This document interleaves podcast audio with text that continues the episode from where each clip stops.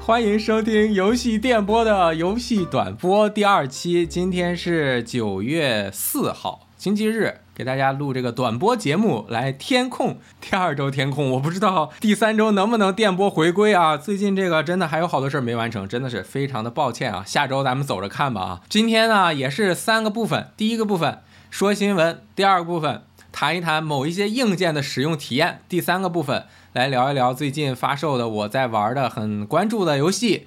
那第三个部分其实就是聊《最后生还者》第一部，也就是重置版啊。先说新闻，呃，就找两条新闻。第一条就是《刺客信条》的新作《Mirage》，中文翻译是“幻景”，幻想的景色的这个幻景啊，将会在九月十一号育碧的 Forward 线上直播发布会活动中正式公布这一部的详情。其实。我感觉他们在发布会之前公布这个图和游戏的名字，可能是因为一些被迫之举啊。因为育碧的这个保密工作真的是，在他公布这个之前，消息漫天飞，包括主角，据说是巴辛姆，这个是《刺客信条：英灵殿》里面的一个重要的 NPC，还有就是地点巴格达，副标题。幻景，现在前两个还不确定，但是第三个官方直接就公布了，说，哎，算了吧，你们也别猜了，别说了，我自己说吧，就是这个了。大家十一号记得来看发布会啊，但是它是凌晨。三点，我是坚持不到那么晚啊。但是根据之前泄露的一些消息啊，感觉是很大程度上回归到系列最初始的那种感觉，就是更接近一个动作冒险的潜行的这样的玩法。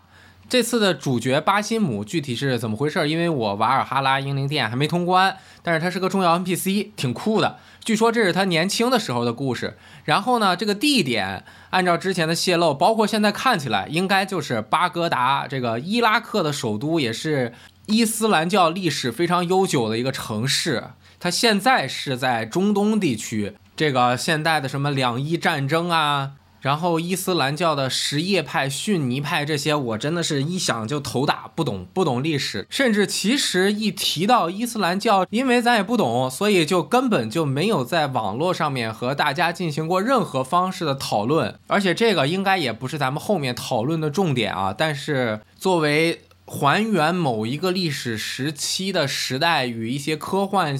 相结合的《刺客信条》系列，大家应该也能够期待到时候怎么演绎这个地区的故事吧。如果是听音频的朋友，可以先描述一下这个图，就是在一个伊斯兰建筑的这样的拱门里面，啊，有很多人群，后面应该是个集市，然后跳过来一个刺客，穿着白色为主的刺客服，点衬着蓝色的布料，手中的袖剑已经探出了。那远处呢是一个圆顶的蓝绿色顶的伊斯兰教堂吧，或者是某一种伊斯兰的建筑，很期待更多的详情啊！同时先小小的做个广告，九月九号，也就是周五晚上八点钟，周五八点档，临时回归一期，我这边会和 VG 连线，有 EK 来参加。还有 VG 的编辑九十九，我们三个人一起呢，在 B 站做一个直播，稍微回顾一下《刺客信条》的历史，然后为这个十一号的官方发布会活动预预热。很高兴能够有这次直播的活动吧。周五八点档，如果不出意外的话，九月九号晚上八点将会回归。哎，这个新闻怎么样？所以今天三条新闻，好吧？哎，第二个新闻其实是很重要的一条消息。别看现在大家关注度不高，但其实到时候是和大家的日常生活、经济消费、游戏习惯息息相关的，就是 XGP 的家庭组现在已经在哥伦比亚和爱尔兰开启了。这两个地区呢，选择了一个测试情况，定价分别是，我们就兑换成人民币了啊。爱尔兰是一百五十一人民币一个月。哥伦比亚是七十九人民币一个月。这个家庭成员账号，就是说每一个家庭可以有四个账号存在在这个家庭组里面。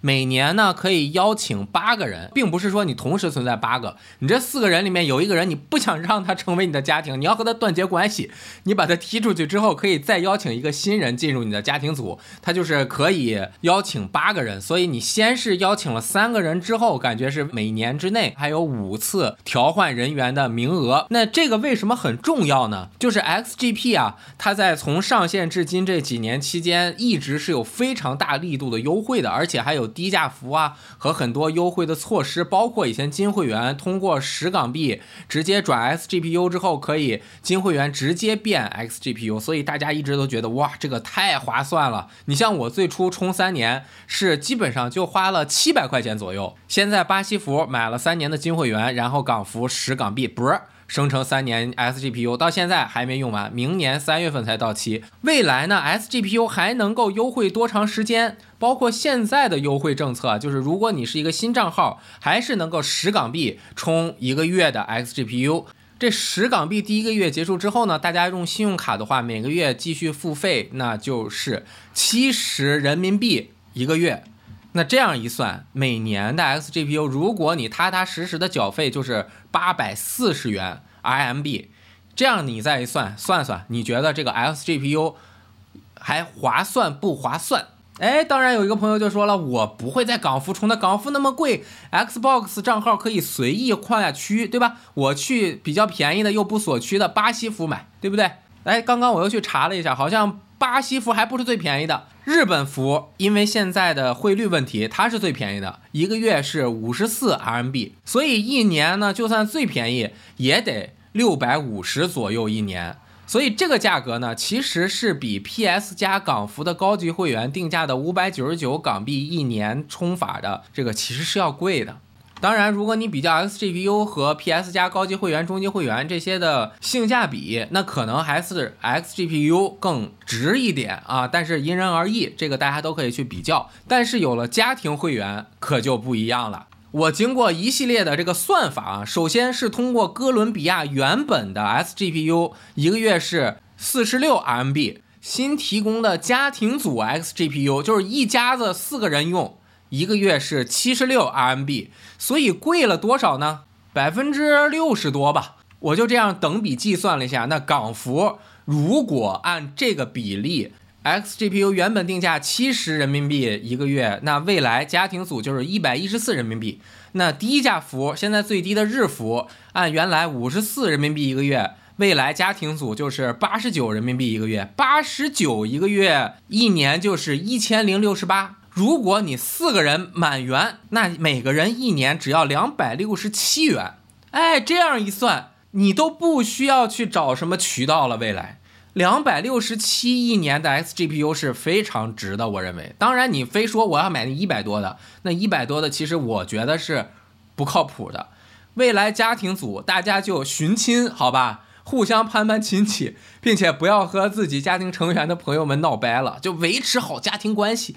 这样，咱们正规渠道踏踏实实的两百六十七人民币一个一年，你也不用担心充值之后那个是不是黑卡呀，这个账号有没有问题呀？啊，乱七八糟的，就踏踏实实的找你爸用这个信用卡付费啊。当然，你爸可能是带引号的，比如说我 NS 家庭会员的爸爸就是鸡翅，哈哈，每年向他交租子，好像一年刚几十块钱。NS 家庭会员八个人，我们家八个人关系很好的，和睦的。用了两年了，好像只有一个人啊，那个一声不吭就退出了家庭组，只有爸爸单独去掏他那份钱了，哈哈哈啊，联系不上了，我也不知道现在怎么样了。反正我是他们家的，虽然我也没回过家，但是关系很好，一直用着很舒服。那未来 XGPU 大家组成踏踏实实的家庭组挺划算，就算不去最低服，就在港服直接买，每年也只要三百四十二人民币一年。大家觉得这个满不满意？所以这个一定要和大家说一下，大家可以关注一下未来每一个服的情况，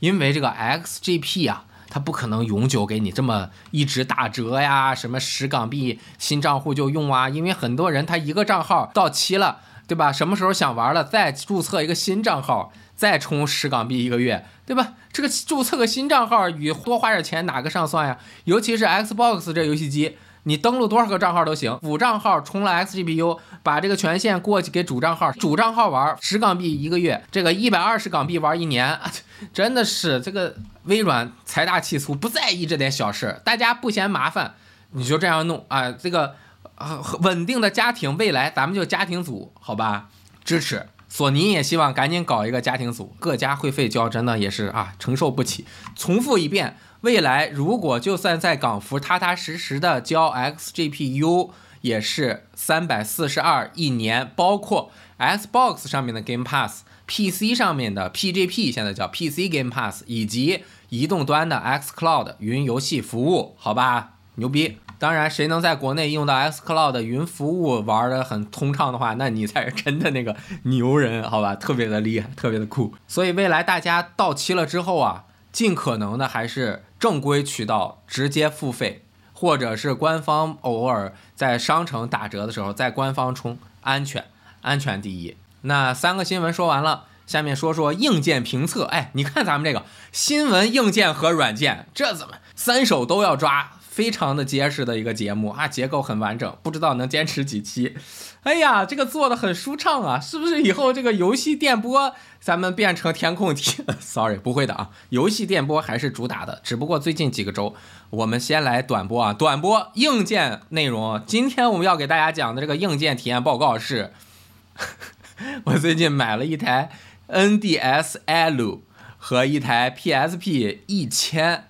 为什么要买这个呢？就是人啊，有的时候玩着玩着玩着吧，你就会不由自主的想要追根溯源。为什么？因为最近这一年啊，我一直在鼓捣这个模拟器，模拟了很多 GBA 和 PSP 游戏，但是呢，我还真没有一个特别合适的能够玩 GBA 和 PSP 原生游戏的原生主机，没有。我有一台改了 IPS 高亮屏幕的原版 GBA，哎，还是个透壳的，很漂亮。但是那个按键啊，实在是太难按了。我也不知道我那个壳是组装了多少手，这个按键修过多少次。我自己还买了配件，专门的修了一次。但是它这个 L 键和 R 键啊，根本就没什么弹力，我也修不好。方向键呢也不好用，所以这个老游戏机啊，真的是很麻烦。我当时买这个高亮 GBA 的时候呢，我打包买的二手的，还有一盒卡带，哇！二三十张啊，什么逆转裁判一二三啊，当然逆转裁判我已经有高清版了，不会再玩这 GBA 版了。还有什么召唤之夜、铸剑物语三部，还有银河战士啊，还有一些盒卡，哇，好厉害！当然都是盗版的啊，但是这些 GBA 卡是吧？买一个 NDSL，下面有这个 GBA 插槽，直接我插进去就可以玩。我就开始翻那个小黄鱼，哇，这个狂翻啊！因为这个二手游戏机很可能就买到很烂的。我之前买过一个二手的二 DS，因为我知道我买了也可能不会玩太多，我就随便买了一个。真的是，那真没法看，那屏幕中间一大块黑乎乎的，就跟拿墨笔在那个宣纸上读了一下一样，按键也巨难用，直接我收到拆开，五分钟之后就。退款了，幸亏他还给我退，所以在这个小黄鱼上面买二手机器真的是要小心加小心。我大概翻了得有三四天，每天上厕所的时候，我牺牲了我上厕所玩游戏的时间，我就在那儿翻小黄鱼，哇，终于我是找到了一个，我看他的这个拍的照片，尤其是他的主页里面内容的组成，他是卖中古游戏为主的。特别多，有好几百盘中国游戏卡带，还有游戏盘，都是包装特别好的那种，摆的整整齐齐的，拍的照片，标的价也不是那种乱闹的，就是很高的价格。你一看，他应该是对这些游戏的机器啊、卡带、光盘特别在意的一个卖家。不管他是不是专门做二手生意的二手商人，他至少他这个品相是非常满意的。尤其是他这个二手卡带我也买不起，但是呢，他 NDSL。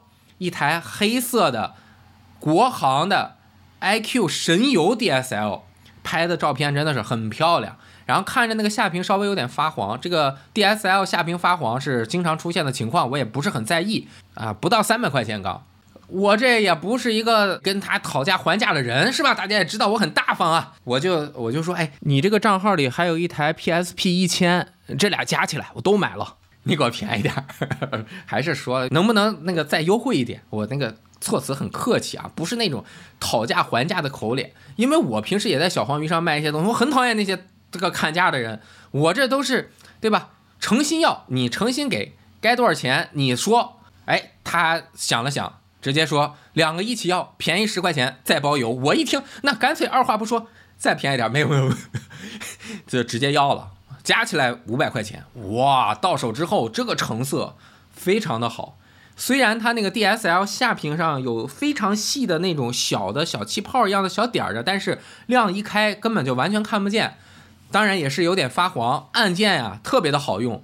这个 PSP 也是非常的完美，UMD 读盘读的杠杠的，巨好读，按键也很好按，包括方向键。唯独那个 PSP 一千的方块键，它本身设计有缺陷，按的时候呢，不是接触不良，而是按键的手感有点偏。大家用过 PSP 一千的应该都知道，这两台机器的成色真的是非常好。我也说不好它到底是不是换过壳，也不是太在意，因为毕竟五百块钱买两台。想当年这两个是我上大二大一的时候发售的，那一台 DSL 当年你这个周边配件买齐了也得两千块钱，PSP 也得两千多。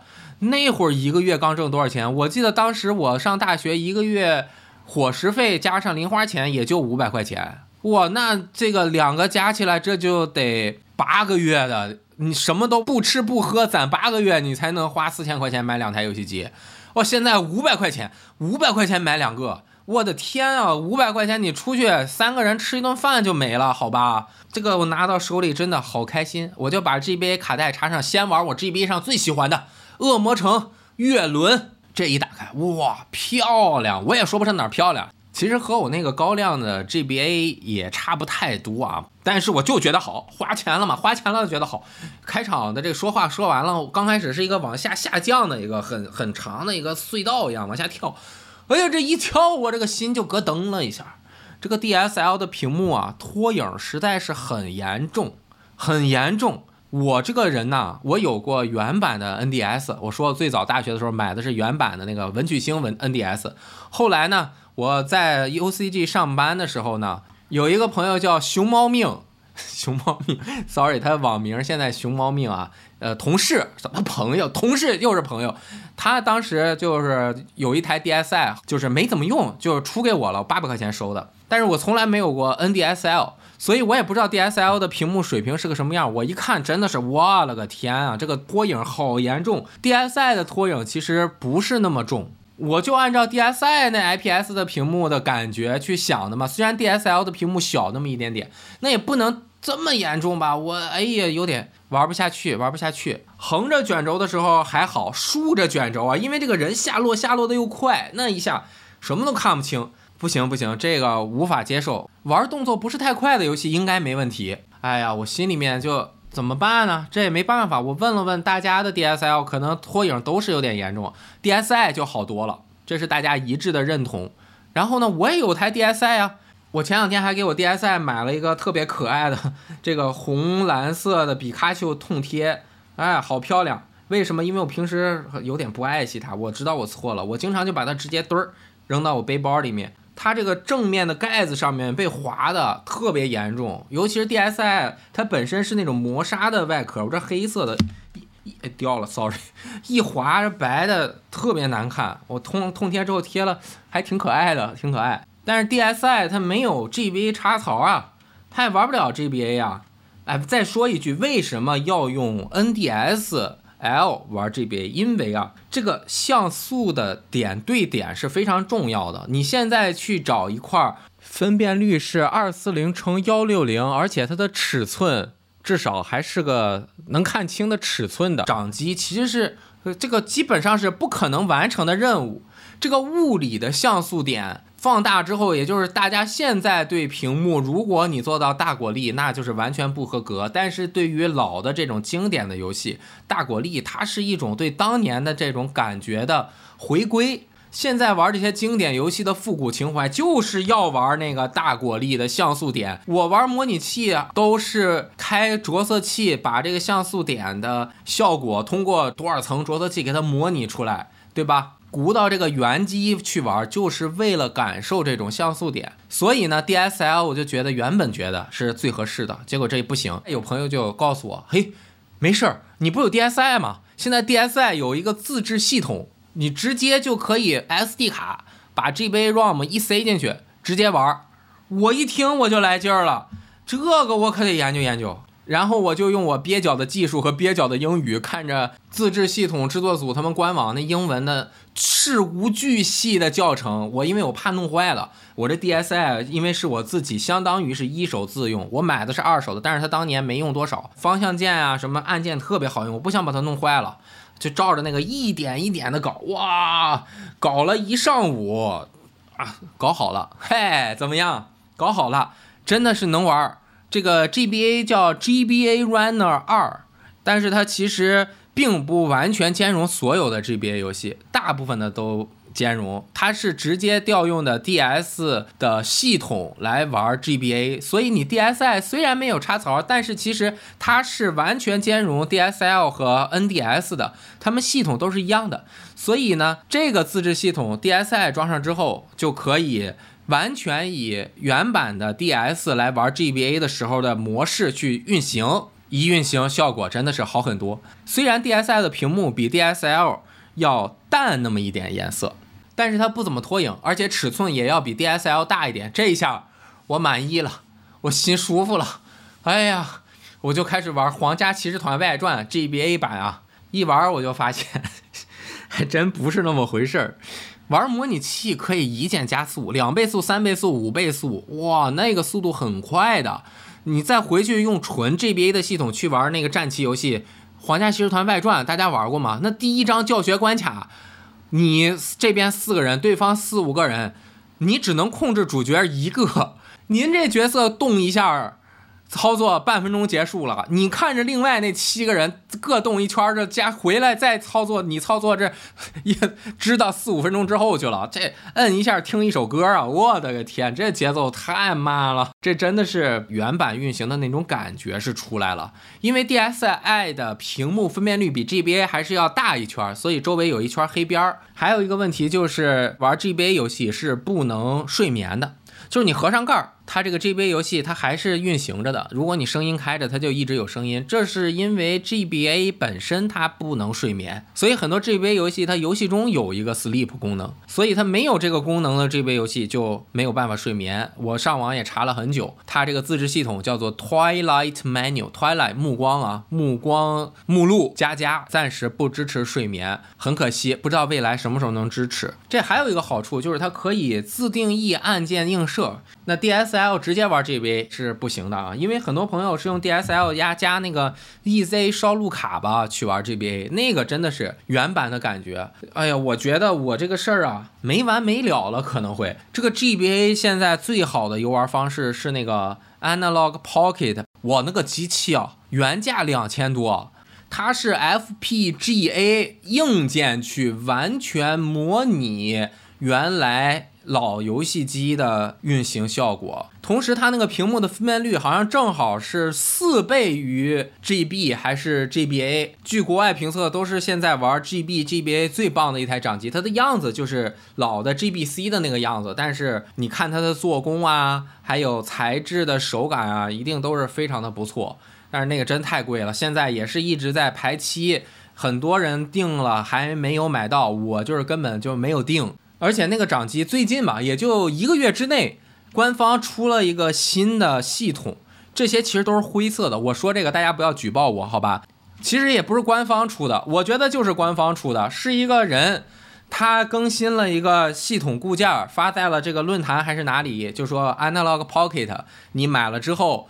你可以刷这个固件，然后把这些 ROM 直接放在 SD 卡上面，你也就不用插卡，不用插烧录卡，不用插原版卡，你直接能玩 ROM 了。哇，这一下 Analog Pocket 又更贵了吧？但是我觉得以我这半年多、一年以来折腾这个复古游戏机的这个进度啊，我觉得早晚的事儿啊，早晚我觉得我也得弄一台来。真的家里现在都都都放不下了，东西太多了。你说平时真的有玩多少吗？也没有，但是很喜欢，很开心，折腾的很开心。我折腾半天，其实也玩了几个游戏。首先，月轮又通了一遍关，然后玩的时间最长的应该是 GBA 的最终幻想战略版 Advance 啊，我都已经好几十个小时了。这个多亏了模拟器，它能够加速。如果不能加速，这个游戏以现在的生活节奏，真的是玩不下去。模拟器有的时候还是很好的。但是大家一定要适当，好吧？这个正版盗版的事儿，咱们就不在这儿展开讨论了。大家能做到心中无愧就可以了。毕竟这都二三十年前的游戏了，新出的游戏咱们多买点，多支持，好吧？嘿，这时长，哎，又二十多分钟了，差不多要结束了。最后说说最近玩的游戏吧，《最后生还者》第一部啊，这个游戏其实是《最后生还者》PS 三版的完全重置版，它直接加了个副标题叫“第一部”和第二部直接对应。你在这个 PS 五上面看啊，两个方块的 logo 它一模一样，基本上就是一个是一，一个是二，这就基本上达成了他们制作团队或者说 Neil Druckmann 他最早的构想，就是这个《最后生还者》第一部、第二部加起来，它是一个完整的故事。那是否有第三部？那我也不知道。我也是表达了很多次，希望也别再往后做了，真的是太辛苦了。但是你出了，我肯定还是会玩，再苦也玩下去。T l o 二的这个第二部的评价呢，到现在一般来说已经算是冷却下来了。两边谁也说服不了谁，也不试图说服对方。那喜欢的就喜欢，不喜欢的就不喜欢啊。该骂的骂，该喜欢的喜欢，该赞扬的赞扬，大家也已经算是。相安无事，虽然有的时候还会偶尔产生一些激烈的矛盾冲突，开始慢慢的能够只局限于这个作品本身了，不再像以前一上来就互相攻击玩家群体。咱们玩家群体就不要因为这个事情再互相攻击了，不要搞内部斗争了。然后第一部的重置版呢，我是第一时间就玩了，我是很满意这个游戏。虽然现在因为时间真的是很少，我有点忙，最近真的事儿很多，我也说不清我都在干什么，但是事儿真的很多，我就只玩了三分之一左右的流程。当然，拍照又占据了我这其中的三分之一的时间，就是我太喜欢这个游戏的画面的重置的效果，真的是很好。想必大家应该也都知道，关注这个游戏的重置进度的，也知道它的重置不是高清化，它是完全用二的引擎把一的场景完全重做。很多场景它的结构是类似的，但是会有细微的改变，以及所有的装饰也都会改变。比如说，你看到一栋房子，原来这个房子它是一个方块的门啊，现在这个方块的门上面加了很多材质，而且可能它加了个外边儿一个拱，加了好多的雕塑。但是呢，如果你不把重置版和原版，放在一起去一对一的对比的话，你就会觉得，哎，这个一定它就是我原来玩的那个场景没变。但是你放在一起一对比，你就会看出来，哦，原来加了边框啊，加了雕塑。为什么会有这样的情况？就是因为它这次立项啊，传递的信息也是完全忠于原著的重置，在最大限度的增加细节，但是不破坏每一个人印象中的感觉。比如说它的色调和所有建筑物啊一些道具的。安放的位置保持和原来一致，这样你走到每一个地方一看啊，这不就是原来我来过的那个地方吗？但是你又仔细一看呢，它还细节特别的丰富，你会知道哦，这个细节肯定当年达不到。但是你再一对比，你会发现，哎呦，很多东西都变了。比如说变得最多的就是这个电视，因为原版它二零零三年出的时候啊，二零零三年还行，二零一三年出的时候啊。那它制作可能要再往前倒个四五年，那就是二零零九零八年的时候，那个时候我刚工作两年，那会儿那个电视是有那种比较薄的液晶电视的，比较薄也没有太薄，我觉得厚度也应该得有十到十五厘米吧，没有现在这个 OLED 这么薄的那种，而且屏幕也没有那么大。二零一三年其实就是有比较大的液晶电视了，但是它当时那个游戏里大家可以看到，基本上还是。大屁股电视，或者是有那么偶尔的几个厚一点的大电视，呃，你再看重置版，它就是和《最后生还者》第二部一样了，全都是更大一点尺寸的、更薄一点的电视了。这个就和现在往回看，二零一三年的时候，这个世界应该用什么样的电视，那这个游戏中就是这样的电视，这就是什么？科幻题材的不可知性。你零九年策划和制作美术的时候，做一个二零一三年爆发病毒产生后启示录，就是各种科技生产也不再进步了，那就是整个世界的科技停在二零一三年了。你零九年做一三年，你幻想一三年的电视可能会是什么样？那你做出来之后，其实和一三年的电视其实也有点区别。所以在 T 六二里面，那就是二零。二零年的时候的游戏了，二零二零年知道一三年是什么样的，所以《最后生还者》第二部里面的电视是和一三年的实际情况相同的。那第一部在重置的时候，它就也可以和第二部保持一致，把这个电视全改了。我也不知道为啥说电视说那么久，因为最近我这个对这些东西比较感兴趣啊。其实只是举个例子，你再比如你到了一个大场景，你看远处有一大楼，明确的知道以前我来到这儿，远处也是这个大楼，下面是高速公路，有那大路牌儿，边上有很多植被，那个大楼呢就是一个光秃秃的大楼。但是呢，这次重置版里的那个大楼，它直接被削掉了一整个角。露出了里面一层一层的地板，还有里面的内置物，然后外面布满了那种植被，啊，非常茂盛，也长到内部的这个办公室空间里面去了。你这样一看，它的冲击力其实是强了很多的。我去玩的时候呢，就左边玩，右边放了一个显示设备，看当年那个 VG 啊，我们还在虎牙直播的时候，我当时从头玩了一遍《最后生还者》PS4 的高清版，然后我对着那个去。哎呦，那个变化真的是蛮大的，真的是又忠于原作，细节又丰富，画面整体观感又好，比我预想的重置了之后有可能会失去一些原作的美术风格，这个事情没有出现，而且比原作更好了。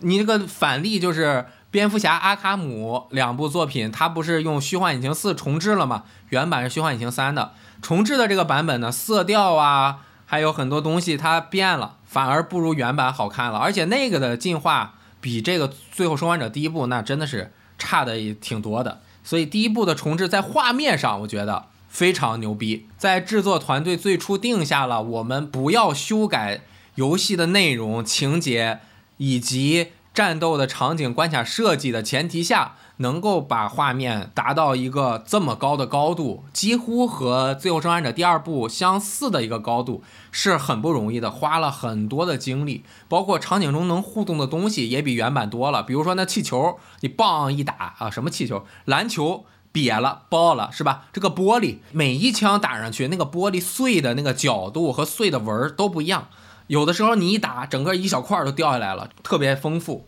这些细节真的是都加了。画面说了这么多好的地方啊，但是其实玩的时候隐隐的感觉不如《最后生还者》第二部好。我为了证实我这个想法，在录节目之前，我又打开第二部，在 PS 五上看了一下，第二部也是幺四四零 P 六十帧，第一部重置版只有 PS 五版，它就有一个动态分辨率，基本上这个动起来都是幺四四零 P，可能在一些小场景的过场啊，还有什么的是比较接近四 K 啊。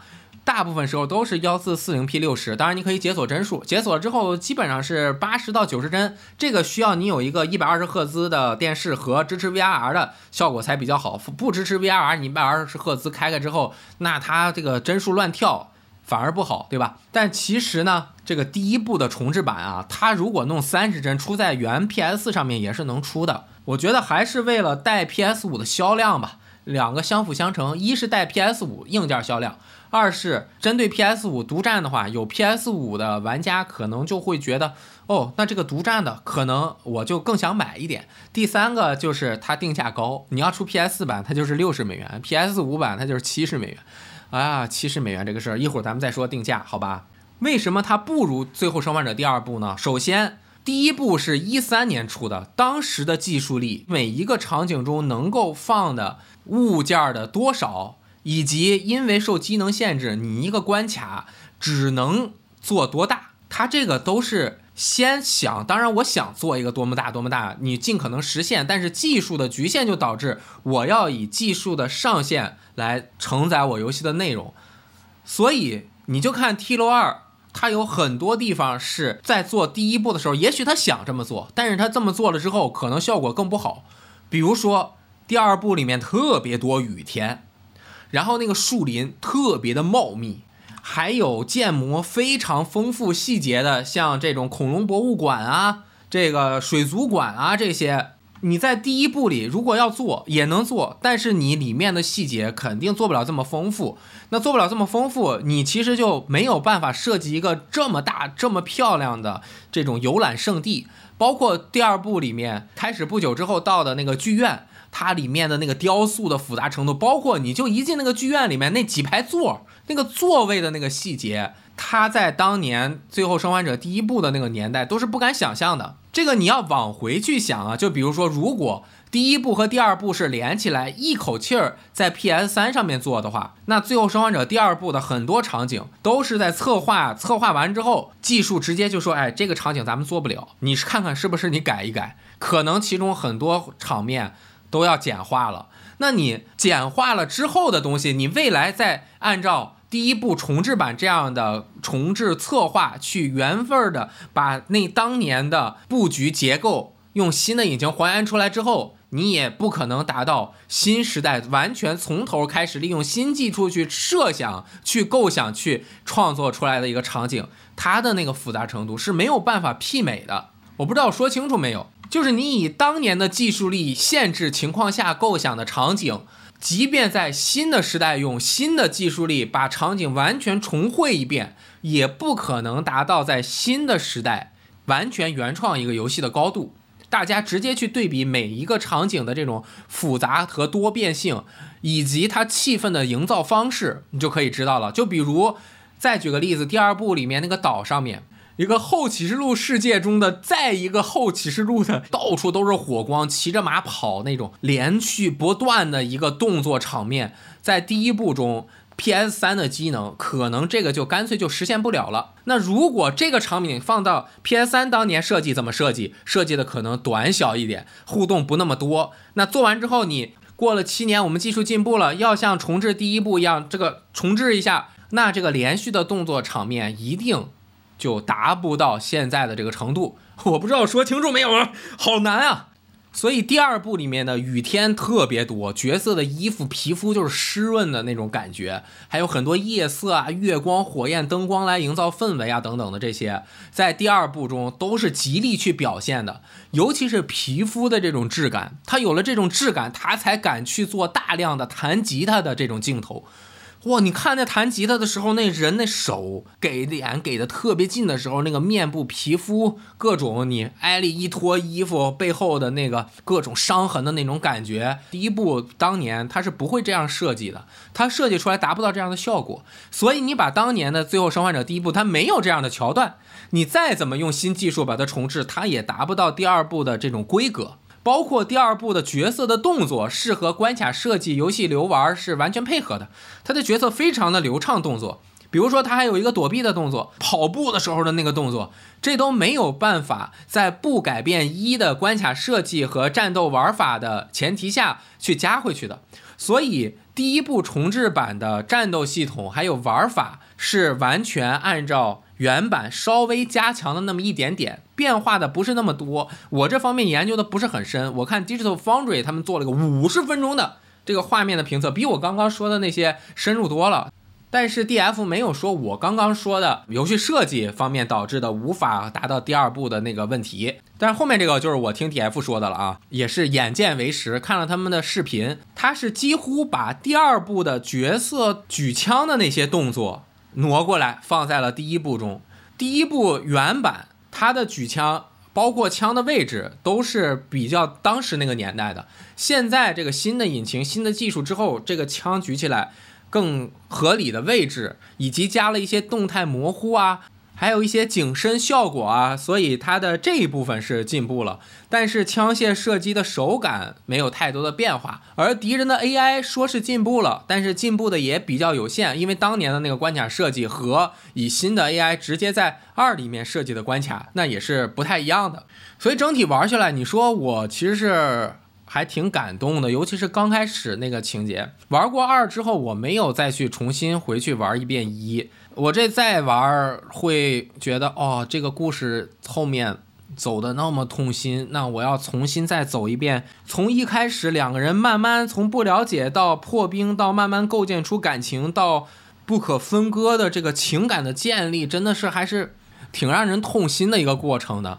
也是因为我拍照拍的比较多，加上我这个对比，所以后面玩着玩着就没有那么难受了。尤其其实第一部啊，中间很长一段时间，它其实情节发展的没有那么多，它打枪啊、解谜啊、潜行啊的部分其实还是蛮多的，所以玩起来的感觉还不错。据说通关之后还有一个速通模式，就是 Speed Run 模式，我也还没有试。那这个基本就是第一部的内容了，它砍掉了原本第一部的多人模式，然后新加了和第二部一样的很多的这个建模的观看啊，还有一些后链可以解锁的一些要素，然后它就卖。七十美元。如果你说索尼第一方三 A 游戏定价都是七十美元，它这样定，但是它作为一个已经在 PS 三上卖过一遍，PS 三卖完，PS 四刚隔一年，马上就出了 PS 四版 Remaster。好在后面 PS 四 Pro 出了之后，Remaster 的这个高清版它免费更新了一个 Pro 的版本补丁，支持了幺八零零 P 分辨率和高帧数的一个画面效果，但是它这 PS 五上。又出一遍，还卖这么贵，真的是，呃，就看大家觉得这要不要买了。很多人他是买个铁盒版收藏，因为其实你玩并不是那么的着急，画面是好。但是故事啊、玩法、关卡设计、整个流程应该都是基本上一致的，所以就没有那么着急。很多朋友是预定了铁盒版是收藏的，很多只是想玩一遍的，可能首发就觉得哎呦太贵了，我等等吧，这个肯定要打折的。那未来因为现在 PS 加有了这个升级和高级会员，我觉得加入库的可能性这基本上啊就是未来肯定会的事情，只不过这个未来是多久之后还说不好。我觉得至少得两三年吧。而且这个第一部的重置版很快就要上 PC，具体什么时候上还不清楚。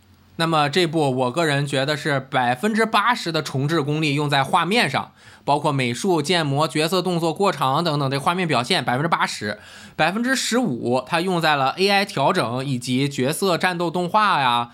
还有一点点的战斗系统，包括枪械的升级的模式是调成了和第二部一样的，这是百分之十五，还有百分之五用在了这个音效上面吧，它有 3D 音效，音效确实也是更好了。大家觉得七十美元的定价是否值呢？可以评论说一说。还有对第一部的感受觉得怎么样？包括这种重置的方法，大家觉得怎么样？其实如果啊我就说，如果它卖个四五十美元是吧，首发。然后它这样的重置方式，我觉得可能会是很多朋友比较满意的一个价格，也是喜闻乐见的。因为很多时候我们想去重玩一些老游戏，但是真的帧数也好，画面的表现也好，在新的显示屏上面看效果真的很差。但是如果这样原封不动的、原汁原味儿的，又在小的细节上面加强了，整个观感提升又不破坏原来的美感的重置。非常值得肯定的，但是啊，世界上哪有那么多好事儿啊？总是矛盾冲突啊，伴随着我们玩游戏的快乐。我我也不知道说什么了。好，这期节目就到这儿了。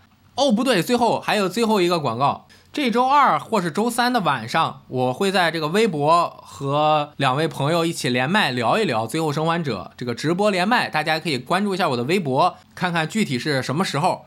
据说啊，据说有古大白话老师哇，我是他的粉丝，我们一起来聊一聊啊，很开心。我的微博名是雷电 Blue Cube，直接搜雷电应该能搜到啊。你看游戏电波虽然没更新，这一会儿来一个连麦直播，一会儿周五来个八点档这个连麦聊天系列回顾是吧？真的是没少忙。好，祝大家游戏快乐吧，我就撤退了，拜拜。